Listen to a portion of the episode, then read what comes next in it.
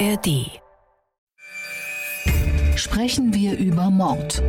Die toten Kinder von Mörlenbach. Der SWR2 True Crime Podcast. Mit Holger Schmidt und dem früheren Bundesrichter Thomas Fischer. Grüß Gott, zu einer weiteren Folge sprechen wir über Mord und guten Tag an Mr. Strafrecht Thomas Fischer. Hallo, Herr Schmidt. Ich lebe weit über meine Verhältnisse, aber immer noch deutlich unter meinem Niveau, pflegt ein Freund von mir zu scherzen. Und der ist kein Jurist. Dieser Satz ist mir bei der Vorbereitung zu diesem Fall durch den Kopf gegangen. Ich springe mal mitten rein und frage Sie, sind Habsucht, Gier, Festhalten an materiellen Dingen die Hauptquellen allen Leids, über die wir hier regelmäßig sprechen?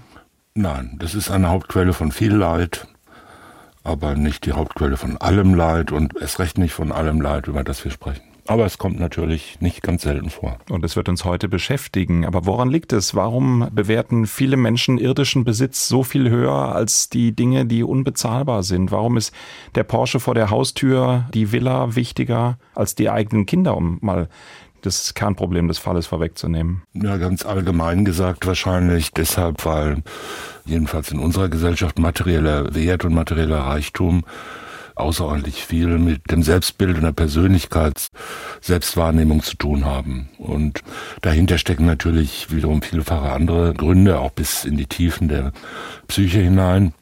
Aber das dürfte ein wesentlicher Grund sein und damit verbunden ist natürlich immer eine gewisse Angst des Absturzes und der sozialen Niederlage und der Verachtung durch andere. Also es geht letztendlich nicht um die bloße Liebe zum Sportwagen. Mhm. Es gibt immer wieder den Vorwurf an das deutsche Strafrecht, es würde sich zu sehr mit Eigentum und zu wenig mit den Gütern des Lebens beschäftigen. Sehen Sie das auch so? Nein, das kann man eigentlich, glaube ich, inzwischen nicht mehr so sagen.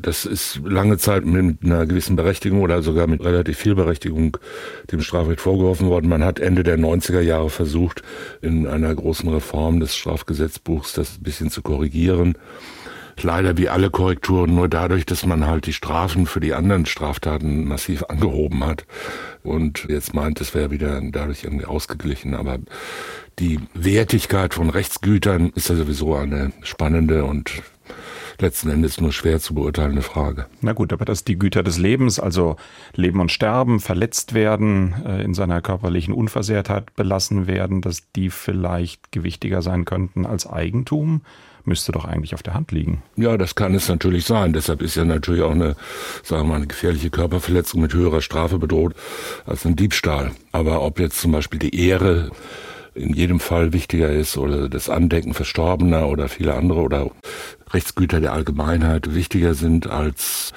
notwendige Lebensgrundlagen materieller Art, das kann man ja auch bezweifeln. Mhm unfassbare Egozentrik steht jedenfalls für mich heute ganz sicher im Mittelpunkt des Falls. Das ist, glaube ich, was beide Angeklagten auszeichnet. Aber wir sind schon viel zu weit mittendrin. Gehen wir einen Schritt zurück, hören wir erst mal rein. Worum geht's denn heute? Bei einem Wohnhausbrand hatte die Feuerwehr zwei tote Kinder geborgen. Vermutlich die Kinder des Paares, das aus der Garage des Hauses aus einem Auto mit laufendem Motor geborgen wurde. Der Arzt aus Mörlenbach hatte seine beiden Kinder brutal mit Hammer und Messer getötet, mit Benzin übergossen und angezündet. Tatmotiv soll die Insolvenz der Familie gewesen sein. Da nahm auch der Richter kein Blatt vor den Mund. Er beschrieb den Vater als Egomane, Narzisst und sehr materialistisch. Der Deal zwischen meinem Mann und mir war entweder wir alle oder keiner. Und jetzt sind wir zwei übrig, soll die Frau gesagt haben. Wir alle oder keiner. Das könnte eigentlich auch als Überschrift über diesem Fall stehen. Jedenfalls, wenn es nach den Eltern geht. Die Kinder getötet mit Hammer und Messer und das offenbar, weil vielleicht bald der Porsche abgeholt und das Haus gepfändet werden könnte. Im Ergebnis sterben die Kinder für die Ansprüche und den Stolz ihrer Eltern. Luxusprobleme eines Zahnarztes. Die Fallzusammenfassung von Isabel Demey. Es ist nur noch Fassade. Die Ferraris, die Porsches, das große Haus im Odenwald, der Kieferchirurg und die Zahnärztin können es sich längst nicht mehr leisten. Werner und Christiane H. sind pleite. Am 31. August 2018 droht die Zwangsräumung ihres Hauses im südhessischen Mörlenbach. Am Abend zuvor bringen sie ihre Kinder ins Bett, ihren Sohn, 13 Jahre alt, und ihre Tochter, 10 Jahre. Am nächsten Morgen sind die Kinder tot. Die Eltern leben. Der Versuch, in ihrem Auto in der Garage auch das eigene Leben zu beenden, ist gescheitert. Im März 2019 beginnt vor dem Landgericht Darmstadt der Prozess gegen Werner und Christiane H. Die Staatsanwaltschaft wirft ihnen vor, ihre Kinder mit einem Hammer und einem Jagdmesser ermordet zu haben. Im Anschluss sollen sie Benzin verteilt und angezündet haben. Dann versuchten sie, sich selbst mit Autoabgasen zu vergiften. Werner H., 59 Jahre alt, spricht vor Gericht zunächst nur über sich. Er bezeichnet sich selbst als Egomanen und Narzissten. Als die Geldprobleme längst erdrückend waren, hat er sich noch einen dritten Ferrari gekauft. Die Schuld an seiner Insolvenz gibt er anderen. Christiane H., 46 Jahre alt, sagt, das Insolvenzverfahren habe sie völlig überrascht. Ihr Mann behauptet, die Kinder wären mit ihrem Tod einverstanden gewesen. Mal will er sie zusammen mit seiner Frau, mal allein getötet haben. Es sei ein spontaner Entschluss gewesen. Christiane H. will von den Morden erst hinterher erfahren haben.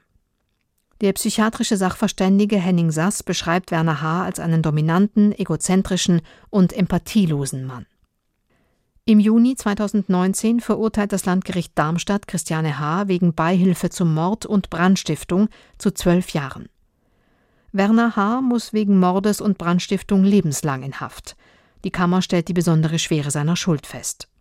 Bei vollem Bewusstsein habe Werner H. gegen zwei Uhr nachts erst seinem schlafenden Sohn, dann der Tochter mit einem Hammer mindestens 13 Mal auf den Kopf geschlagen. Anschließend habe er den Kindern mit einem Jagdmesser in den Hals geschnitten und ihnen das Messer ins Herz gerammt. Um ihm die Tat zu erleichtern, habe die Mutter zur Tatzeit das Haus verlassen. Nach ihrer Rückkehr hätten beide Benzin verteilt und es im Kinderzimmer angezündet. Christiane H. habe sich ihrem Mann untergeordnet, wie sie es all die Jahre zuvor schon getan habe. Für die Kammer steht fest, der Vater hat die Kinder getötet und die Mutter half ihm dabei. Thomas Fischer, wir haben ja nach meinem Eindruck so viele Punkte, über die wir sprechen könnten, nach dem Motto, wie kann denn das ernstlich von zwei promovierten Menschen sich so ausgedacht worden sein?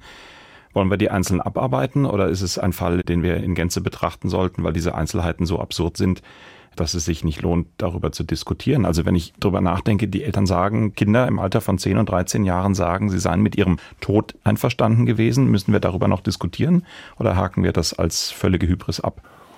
Nein, das sollte man erwähnen, weil es ja die Einlassung des Haupttäters war. Ich weiß nicht, ob die Frau das auch so gesagt hat, aber er hat es jedenfalls so vorgetragen. Selbst wenn es so wäre, würde das an der Sache ja nichts ändern, ehrlich gesagt. Denn was soll das bedeuten? Ne? Es ist ja trotzdem keine Sterbehilfe. Sondern, sondern ja, es bleibt ja eine vorsätzliche Tötung. Und dass dieses Einverständnis, dieses behauptete Einverständnis der Kinder nicht wirksam wäre, ist ja offenbar, offenkundig. Abgesehen davon, dass es natürlich, sagen wir mal, sehr fernliegend ist. Es ist nicht völlig ausgeschlossen, ja, also Kinder sind natürlich auch beeinflussbar aber es ist natürlich in der konkreten Konstellation hier ist es abwegig. Zehn- und 13-jährige Kinder, die damit einverstanden wären, umgebracht zu werden, würden ganz gewiss nicht einschlafen. Und dann darauf warten, dass sie jetzt in der Nacht getötet werden, ist ja absurd. Ne? Und dieser Gedanke, wir alle oder keiner, selbst wenn er in der Familie Konsens wäre, selbst wenn man besprochen hätte, liebe Familie, es geht nur gemeinsam weiter und wir wählen einen ganz anderen Weg. Es kann man doch bei Kindern diesen Alters überhaupt nicht als eine ernstzunehmende Entscheidung voraussetzen. Natürlich, das habe ich gemahnt, ja. Was auch immer das bedeuten soll, wer alle oder keiner und wer auch immer sich das gedacht hat, die Kinder haben sich sicherlich nicht gedacht. Mhm. Diese entsetzliche Art und Weise, wie der Vater die Kinder getötet hat. Beschäftigen wir uns damit oder sagen wir auch hier, das ist eigentlich von ihm in einer derartigen Überheblichkeit und Egozentrik alles getan, dass man sich auch damit nicht aufhalten sollte. Es wirkt so brutal, es wirkt so wenig mitfühlend. Schwieriges Wort jetzt, aber. Ja, in der Tat.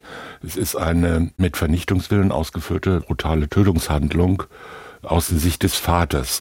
Ob man das jetzt schon in den Bereich der Grausamkeit zum Beispiel reinziehen sollte, das ist eine ganz andere Frage, ja, weil die ja aus der Sicht des Opfers zu betrachten ist. Und die Opfer schliefen. Die Opfer schliefen und waren möglicherweise, kann man vielleicht mal von ausgehen, mit dem ersten Schlag schon mindestens bewusstlos und haben das weitere Vorgehen und sozusagen die Sicherheitsmaßnahmen Halsschnitte und Stiche ins Herz natürlich erst recht nicht mehr miterlebt. Ja, dass das eine Tat ist, die von, sagen wir mal, ganz erstaunlicher und natürlich für das normale Empfinden abstoßender oder furchterregender Gefühllosigkeit geprägt ist, das ist offenkundig. Mhm. Ein Vernichtungswille, oder? In Richtung der ganzen Familie.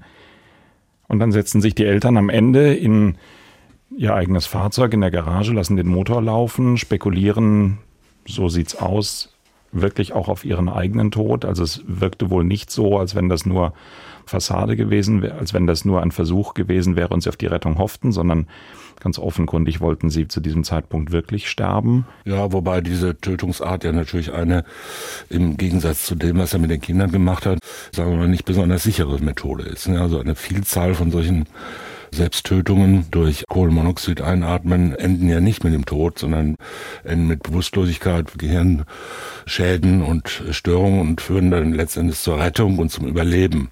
Also wenn man, um das jetzt mal ein bisschen, wie soll ich sagen, ironisch auszudrücken, wenn man mit einer solchen absoluten Gewissheit den Tod herbeiführen will der gesamten Familie, hätte es gewiss auch andere, deutlich sicherere Methoden gegeben, sich selbst zu töten. Mhm. Diesen Widerspruch meinte ich aus einer anderen Perspektive. Bei den Kindern ist es so eine brutale Gewalt und die Eltern, könnte man jetzt fast auf die Idee kommen, haben sich's ein bisschen leichter wegschlummernder machen wollen. Oder geht das jetzt zu weit? Nein, in der Tat. Das kann man genauso sagen. Also die hatten schon großes Mitgefühl mit sich selbst. Nicht mit ihren Kindern, aber mit sich selbst. Mhm. Die Motivation, darüber hatten wir eingangs schon gesprochen, die liegt in der finanziellen Situation. Die liegt darin, dass die Eltern lange Zeit völlig über ihre Verhältnisse gelebt haben. Wir haben es in der Fallzusammenfassung gehört, da wurde ein dritter Ferrari schon, das muss man ja sich auf der Zunge zergehen lassen, ein dritter Ferrari erworben zu einem Zeitpunkt, als das Geld im Grunde völlig aus war. Und zwar an allen Ecken und Enden, im privaten Lebensbereich, aber auch in der Arztpraxis. Da waren es Sozialabgaben, die ausgestanden haben. Ist das dann so der Punkt, jetzt kommt es auch nicht mehr drauf an? Ist das ein völliges Unvermögen, mit Geld umzugehen? Haben wir da eine Interpretation? Das ist auf jeden Fall so die Vorstellung, der Standard muss gehalten werden und ich brauche materielle Güter, für meine eigene Identität, so habe ich es gelesen. Hm, noch mehr als die Erwähnung von mehreren Sportwagen, ob das jetzt alle Fahrzeuge dieser einen Marke waren, weiß ich nicht, aber es waren jedenfalls mehrere. Kommt Ihnen das Wort in, Ferrari nicht über die Lippen? Doch, doch, ich wollte ja nur keine, keine unangemessene Product-Werbung betreiben. Aber wir haben ja die gute alte deutsche Firma aus Zuffenhausen auch schon genannt. Und da kann man natürlich sehr gerne auch Ferrari sagen. Also noch mehr als die mehreren Ferraris oder sonstigen Sportwagen haben mich die 2800 Paar Schuhe äh, fasziniert, die die Dame des Hauses gebunkert hatte da muss man auch erstmal drauf kommen. Also das war jetzt keine Museumsinhaberin, sondern die waren für sie selbst. Das zeigt natürlich, abgesehen von einer erstaunlichen Sammelleidenschaft, natürlich schon auch mehr. In dieser Hinsicht gibt es ja so suchtartige Konsumzwangerscheinungen, die für die Betroffenen dann teilweise nur schwer kontrollierbar sind, ja, weil davon ihre ganze Persönlichkeit und ihr Selbstwertgefühl abhängt, sich permanent diese kleinen Dopaminschübe ins Gehirn durch Kaufen zuzuführen. Das erleben wir nicht nur auf der Höhe von kieferchirurgischen Millionären, sondern ja auch in allen gesellschaftlichen Schichten und auch am unteren Rande. Das erleben wir auch in zahllosen Privatinsolvenzverfahren, ja, wo die Leute eigentlich über Monate oder Jahre hinweg fast zielgerichtet auf diesen Katastrophenfall hin steuern, aber einfach nicht aufhören können, irgendwas zu bestellen, was sie auf gar keinen Fall bezahlen können. Und da liegen natürlich, sagen wir mal, schon massive Störungen der sozialen und psychischen Integration vor. Ohne dass ich das jetzt als schuldmindernd oder krankhaft oder so bezeichnen will, aber das sind natürlich schwer gestörte Personen, die letzten Endes ja schon Jahre im Voraus. Es ist ja nicht so, dass man das überhaupt nicht weiß. Selbst relativ unintelligente oder ungebildete Menschen wissen das ja und in diesem Fall kann ja kein Zweifel daran bestehen, dass das halbwegs intelligente Leute waren. Das ist derselbe Effekt wie der, dass Leute dann monatelang die Post nicht öffnen. Nicht nur obwohl, sondern weil sie wissen, dass es lauter Rechnungen, Mahnungen und letzte Fristen sind. Und dann einfach nicht mehr hingehen und sagen, jetzt ziehe ich mir die Decke über den Kopf und mache jetzt erstmal nochmal eine schöne Reise oder sowas, ja, die auch wieder nur kreditfinanziert ist oder durch Betrug erlangt wird. Und so ist es hier auch. Irgendwie wird es schon weitergehen und man wartet immer auf irgendein Wunder. Das läuft ja auch relativ lange, sowas. Das geht ja nicht ganz so schnell. Und äh, gerade in diesem Bereich, sagen wir mal, wohlhabende Akademiker, Freiberufler mit einem Betrieb, mit einem Unternehmen, Da gibt's auch viele Möglichkeiten, über Jahre hinweg das zu verschleiern noch. Ja. Da wird immer wieder neue Liquidität geschaffen, zum Beispiel ja, durch neue Projekte. Jedes Projekt muss ein bisschen größer sein, weil man von jedem Kredit, den man wieder neu aufnimmt, erstens die alten Schulden bezahlt, aber natürlich neue Liquidität braucht weil man wieder konsumieren will und muss. Das führt dazu, dass die Kreditsummen immer höher werden und die Bedienung der alten Schulden immer mehr ansteigt und letzten Endes dann in eine nicht mehr bedienbare Region steigt. Mhm. Und irgendwann fällt's auf. Ja, irgendwann kommt halt irgendjemand drauf, der Sozialabgaben, wie hier zum Beispiel für die Praxisangestellten nicht bezahlt werden. Dann werden Kredite gekündigt, die nicht bedient werden und dann wird's langsam eng. Mhm. Kommen wir doch nochmal auf die 2800 Paar Schuhe zurück. Eine Dimension, die wir sonst, glaube ich, nur, oder die Älteren unter uns von Imelda Marcos, der Diktatorengattin, kennen. Was schließen wir denn aus diesem Faktum, wenn wir es in Beziehung ziehen dazu, dass das Gericht festgestellt hat und das auch immer wieder in dem Verfahren ein Thema war, dass die Frau sich eigentlich ihrem Mann stets untergeordnet hat und seine Planungen bis hin zur Tötung der Kinder eigentlich immer eher mitgetragen als selber befördert hat. Kann man dann auch so einen Konsumrausch anstecken oder ist das dann doch ihr eigener gewesen oder haben sich da einfach die beiden richtigen gefunden? Ich kenne die beiden Herrschaften nicht und kann mir nur spekulativ ein Bild von ihrer Psyche machen. Aber verstehen also Sie offen, ja, ist schon klar. Ja. Es ist offensichtlich so, dass die Frau sich da, so entnehme ich das den Berichten über das Verfahren, dass die Frau sich extrem untergeordnet hat und letztendlich auch die Augen verschlossen hat. Sie hat ja dann auch im Verfahren gesagt, für sie sei die Privatinsolvenz, die bevorstehende und vor allen Dingen auch die Räumung des Hauses, die sollte ja an dem Tag passieren. Überraschend gewesen. Völlig überraschend gewesen. Wahnsinn. Das, ja, das kommt einem merkwürdig vor, ist aber nicht völlig ausgeschlossen. Ja, also das gibt es schon. Ja. Ich habe auch schon andere Fälle erlebt, wo das ganz ähnlich war. Wie die Persönlichkeiten im Konkreten beschaffen waren, insbesondere auch die Persönlichkeit der Frau, das weiß ich nicht. Und dass da letzten Endes insgesamt so eine Stimmung herrschte von einer ständigen Hyperaktivität im Sinne von Überkonsum, das war sicher bei beiden gleich. Ne? Wobei auch diese Schuhe, das waren halt alles Schuhe nach dem Geschmack des Mannes, die sie mal tragen sollte. Und sowas kann sich ja auch verselbstständigen, so eine Fetischisierung von irgendwelchen Gebrauchsgegenständen oder Kleidungsstücken. Da stelle ich es mir schon ungemein schwierig vor, bei dieser Anzahl überhaupt morgens die Entscheidung zu treffen nach einem vernünftigen. Nein, das ist. Ja, das äh, kann man systematisieren wahrscheinlich. Ja. Wir gleiten ins Unernste ab. Kommen wir zurück zu den schnöden Zahlen. Im Prozess hat natürlich die finanzielle Situation eine große Rolle gespielt.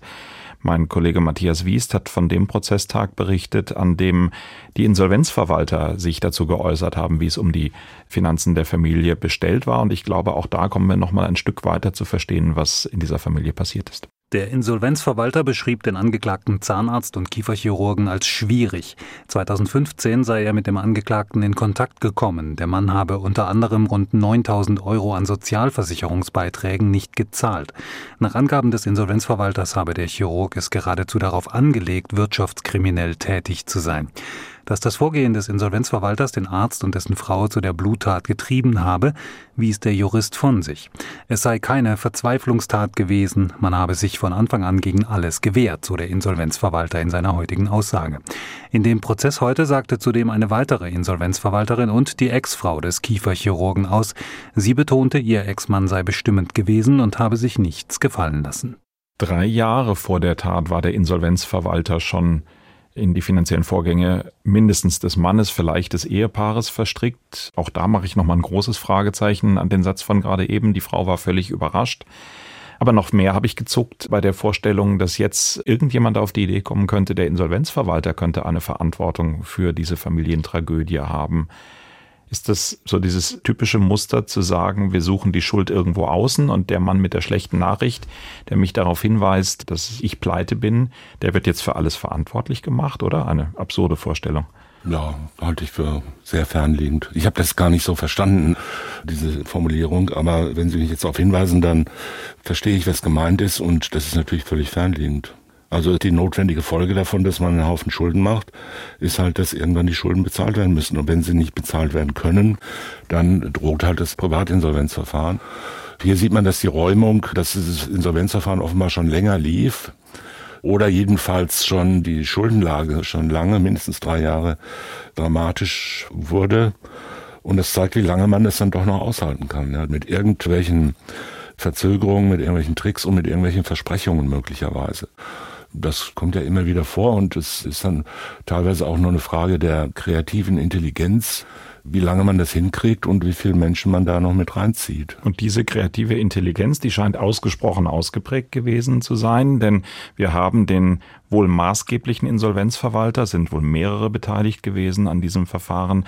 Auch den haben wir im Archiv im O-Ton gefunden. Harald Hess, ein sehr erfahrener Insolvenzverwalter, der sich am Rande des Prozesses auch zu dem geäußert hat, was da vor der schrecklichen Tat passiert ist. Und er hat halt Verbindlichkeiten in, in, erheblichem Umfang, nicht nur gegenüber der Bank, die das Haus finanziert hat, sondern auch sonstige Verbindlichkeiten. Und er war extrem unkooperativ. Ich habe bestimmt 50 Beschwerden beim Gericht, hat x Anträge gestellt, um mich wieder abzulösen als Insolvenzverwalter. Jede Verwertungsmaßnahme wollte er verhindern, war ganz schwierig. Passt eigentlich voll in das Bild, das wir gerade hatten, oder? Man wehrt sich dann gegen den Insolvenzverwalter man findet jede Maßnahme unangemessen, die er macht und macht das Problem dadurch doch nur größer, oder? Ja, aber das darf man ja. Es sind auch keine Vorbereitungshandlungen zum Mord. Also beschweren darf man sich auch. Natürlich gibt's da auch einen gewissen Anteil von Querulanz immer dabei und einfach nur Verzögerungstaktik. Auch das ist ja legitim. Ja, also es ist vielleicht nicht die allerbeste Möglichkeit und der Schuldnerberater würde einem was anderes vielleicht raten und sagen, das schließen wir jetzt mal vernünftig ab und kommen zu einem Neuanfang, aber das wurde hier halt ausgeschlossen. Der Neuanfang war nicht geplant, weil er als unerträglich galt. Und das war die, ich will das Wort Tragik nicht ernsthaft benutzen, es war ja keine Tragik, sondern das war das, das Schicksal, das Furchtbare für die Kinder letzten Endes. Hm. Wenn jemand in der Situation ist, wie es diese Familie war und wenn so ein gravierender Einschnitt kommt, da droht die Zwangsräumung, die Schulden sind wirklich absolut überbordend, dann kann ich schon den Gedanken nachvollziehen, dass man sehr daran festhält zu sagen, so wie es war, wird es nicht mehr sein, das schaffen wir nicht mehr. Aber was kann man allen Menschen sagen, die sich möglicherweise in einer ähnlichen Situation, vielleicht ohne Ferrari, in kleinerer Dimension sehen und den Eindruck haben, es geht überhaupt nicht mehr weiter. Es ist doch eigentlich quasi in jedem Fall nicht richtig. Kann man das so sagen? Auch wenn ich völlig überschuldet bin, es gibt Menschen, die helfen einem da raus. Es gibt möglicherweise die Privatinsolvenz, aber ins Bodenlose fällt doch keine Familie. Oder bin ich da naiv? Nein, ich glaube, das stimmt. Es geht immer weiter. Solange der Mensch lebt, geht es immer weiter. Und der einzige Gesichtspunkt, unter dem es nicht mehr weitergeht, ist der Tod.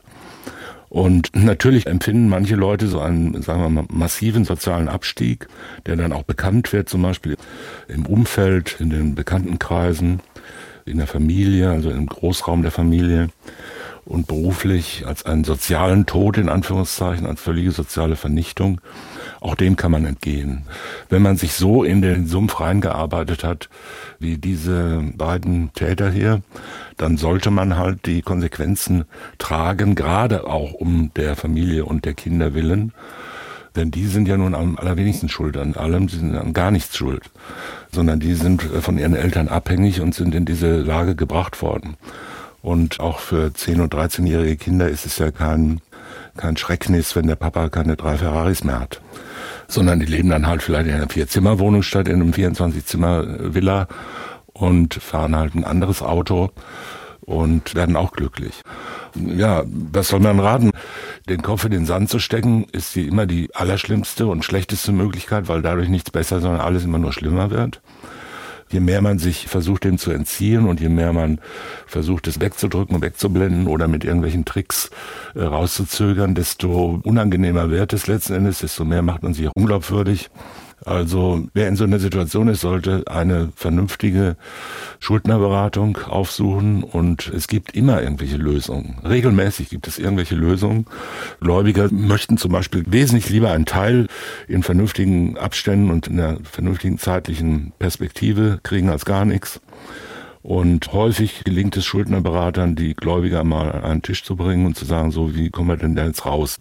Das setzt natürlich voraus, dass der Schuldner oder die Schuldner mitarbeiten, ne? dass sie sagen, wir können hier ein Konzept präsentieren, das erstens unsere Verpflichtungen mindert, das zweitens eine Schuldenrückführung zulässt und das drittens für die Zukunft eine Perspektive entwickelt, wie das langfristig tragbar ist. Ja, da muss man dann halt voll auf die Bremse treten, dass es quietscht und muss halt äh, auf 60 Prozent seines bisherigen Lebens verzichten. Nur noch 200 Paar Schuhe, wollte ich gerade gehässig sagen. Aber nein, natürlich genau. Man kann die Weg. alten ja erstmal auftragen. Das dauert ja auch schon eine gewisse Zeit. Ja. ja, jetzt haben Sie gerade aber selber wieder von beiden Eltern gesprochen. Und die Rolle der Mutter, da pendeln wir ja irgendwie so hin und her. Lassen Sie uns doch da vielleicht nochmal eine Sekunde tiefer einsteigen. Das Schwurgericht hat festgestellt, die Mutter trage eine Mitschuld an der Tat, habe aber selbst nicht Hand angelegt, aber auf der anderen Seite aber auch von dem Tötungsplan gewusst. Warum sind wir nicht in den Bereich der Mittäterschaft gekommen, wenn es doch eine Konstellation war, in der er vielleicht total beherrschend war, aber sie dann doch letztlich alles irgendwie immer mitgemacht und mitgetragen hat, gewusst hat, die Kinder sind in Lebensgefahr. Das hat sich mir nicht so richtig erschlossen. Ja gut, die Mitwisserschaft, die sogenannte Mitwisserschaft ist ja bei uns nicht strafbar, kommt auch immer nur in amerikanischen Filmen vor. Ich kriege sie wegen Mitwisserschaft dran. Aber bei der Mutter als Garantin für ihre Kinder? Ja, wäre sie nicht Garantin, wäre sie vielleicht überhaupt nicht strafbar gewesen, jedenfalls nach den Feststellungen, ne, weiß es nicht ganz genau. Die Beihilfehandlung soll ja gewesen sein, dass sie wegging, um es ihrem Mann zu erleichtern. Ja. Eine Beihilfehandlung ist nicht das bloße irgendwie ursächlich werden oder mitwirken.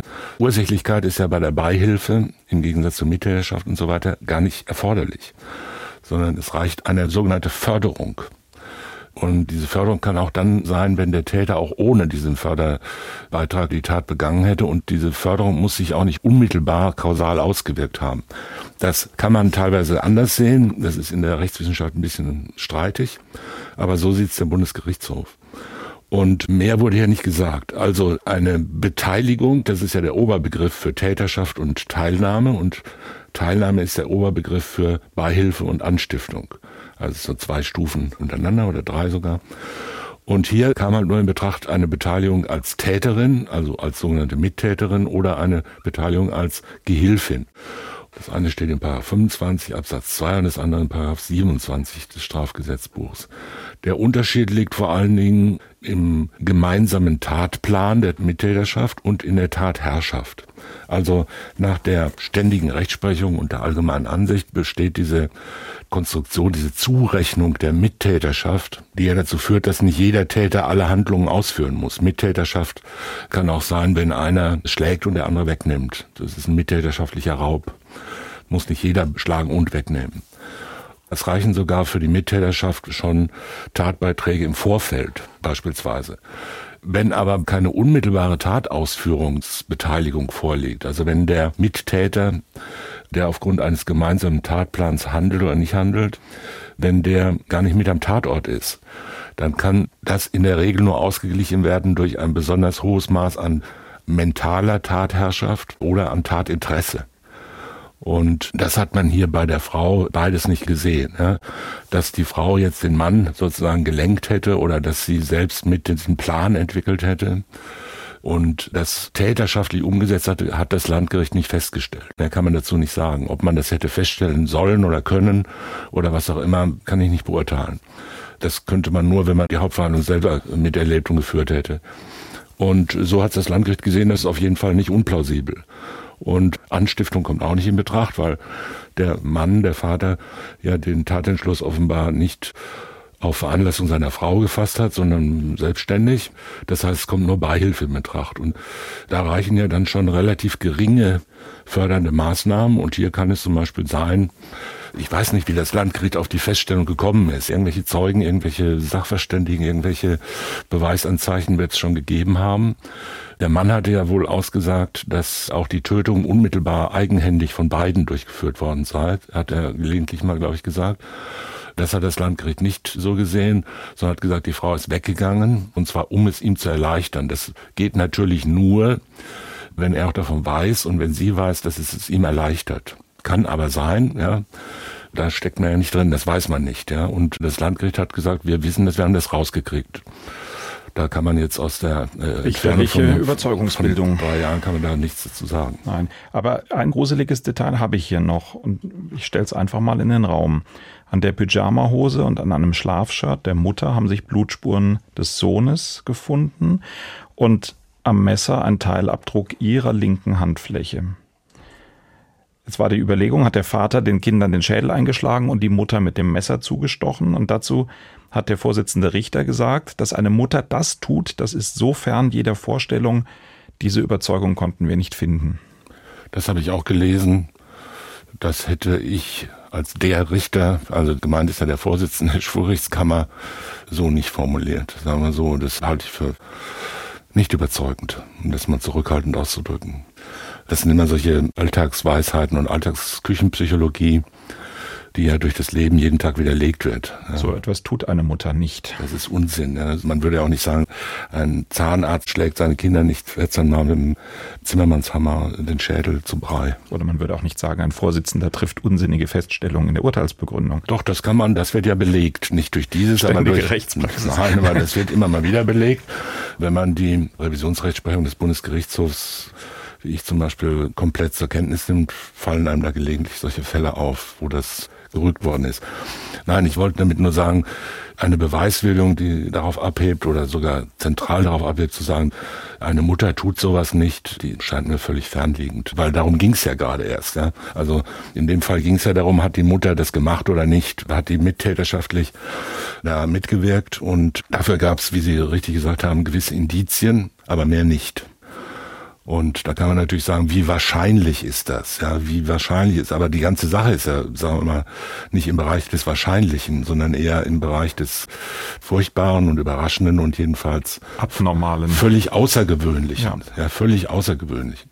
Und eine Mutter, wenn sie ihre Kinder nicht eigenhändig ersticht, geht ja auch nicht hin und übergießt die von ihrem Ehemann gerade ermordeten Kinder mit Benzin und zündet die an. Das macht ja eine Mutter, jedenfalls in der Diktion des Vorsitzenden hier in der Regel auch nicht. Also diese Beweiswürdigung hat mich jetzt, soweit ich sie der Presse entnommen habe, das Urteil habe ich nicht gelesen, hat mich nicht überzeugt. Aber das muss ja auch nicht der einzige Grund gewesen sein. Offenbar haben die Indizien dafür, dass die Frau eigenhändig an der Tötung mitgewirkt hat, der Kammer nicht ausgereicht. Und der BGH hat das Urteil gehalten, insoweit. Und wir sind an dem Punkt, an dem wir schon ein paar Mal waren, dass, aber das ist rein spekulativ, die mündliche Urteilsbegründung immer mal wieder der Ort für unüberlegte Sätze sein könnte. Und das schriftliche Urteil, das in Ruhe abgefasst wird, vielleicht der Maßstab der Dinge sein sollte, oder? Ja, so ist es. Eins kann man vielleicht noch erwähnen. Der Bundesgerichtshof hat bei der Überprüfung der Revision den Schuldspruch insoweit geändert, das kann man einfach mal so erwähnen als juristische kleine Feinheit, dass er gesagt hat, die beiden Morde an den beiden Kindern waren eine einheitliche Tat. Normalerweise geht nämlich die Rechtsprechung davon aus, dass Taten gegen höchstpersönliche Rechtsgüter, Leib, Leben, und so weiter, dass die, wenn sie auf verschiedene Personen treffen, im Verhältnis der sogenannten Tatmehrheit stehen, dass das getrennte Taten sind. Das heißt, man hätte ja dann zwei Einzelstrafen lebenslänglich verhängt und daraus eine lebenslange Gesamtfreiheitsstrafe gebildet. Das gilt nur dann nicht, wenn die Handlung selbst offenkundig nur eine Handlung ist. Also wer mit einer Handgranate zehn Menschen tötet, hat zehn Morde in Tateinheit als eine Tat begangen und nicht zehn Einzeltaten. Hier war es ja so, dass die beiden Kinder nacheinander natürlich getötet wurden. Nicht durch eine Handlung, also eine natürliche Handlung, schlagen mit dem Hammer, sondern erst das eine Kind und dann das andere Kind. Trotzdem hat der Bundesgerichtshof hier gesagt, das ist eine so enge Zeit und ein zielgerichteter Zusammenhang, dass es richtig ist, das als einheitliche Tat festzustellen. Also zweifacher Mord in Tateinheit, sodass nur einmal lebenslange Freiheitsstrafe rauskam. Und begünstigt das den Täter? Hinterher bei der Frage, wann ist denn dein lebenslang vorbei? Gut, die besondere Schwere der nein, Schuld ist fest. Das hat darauf keinen Einfluss. Nein, nein, das hat keinen Einfluss darauf.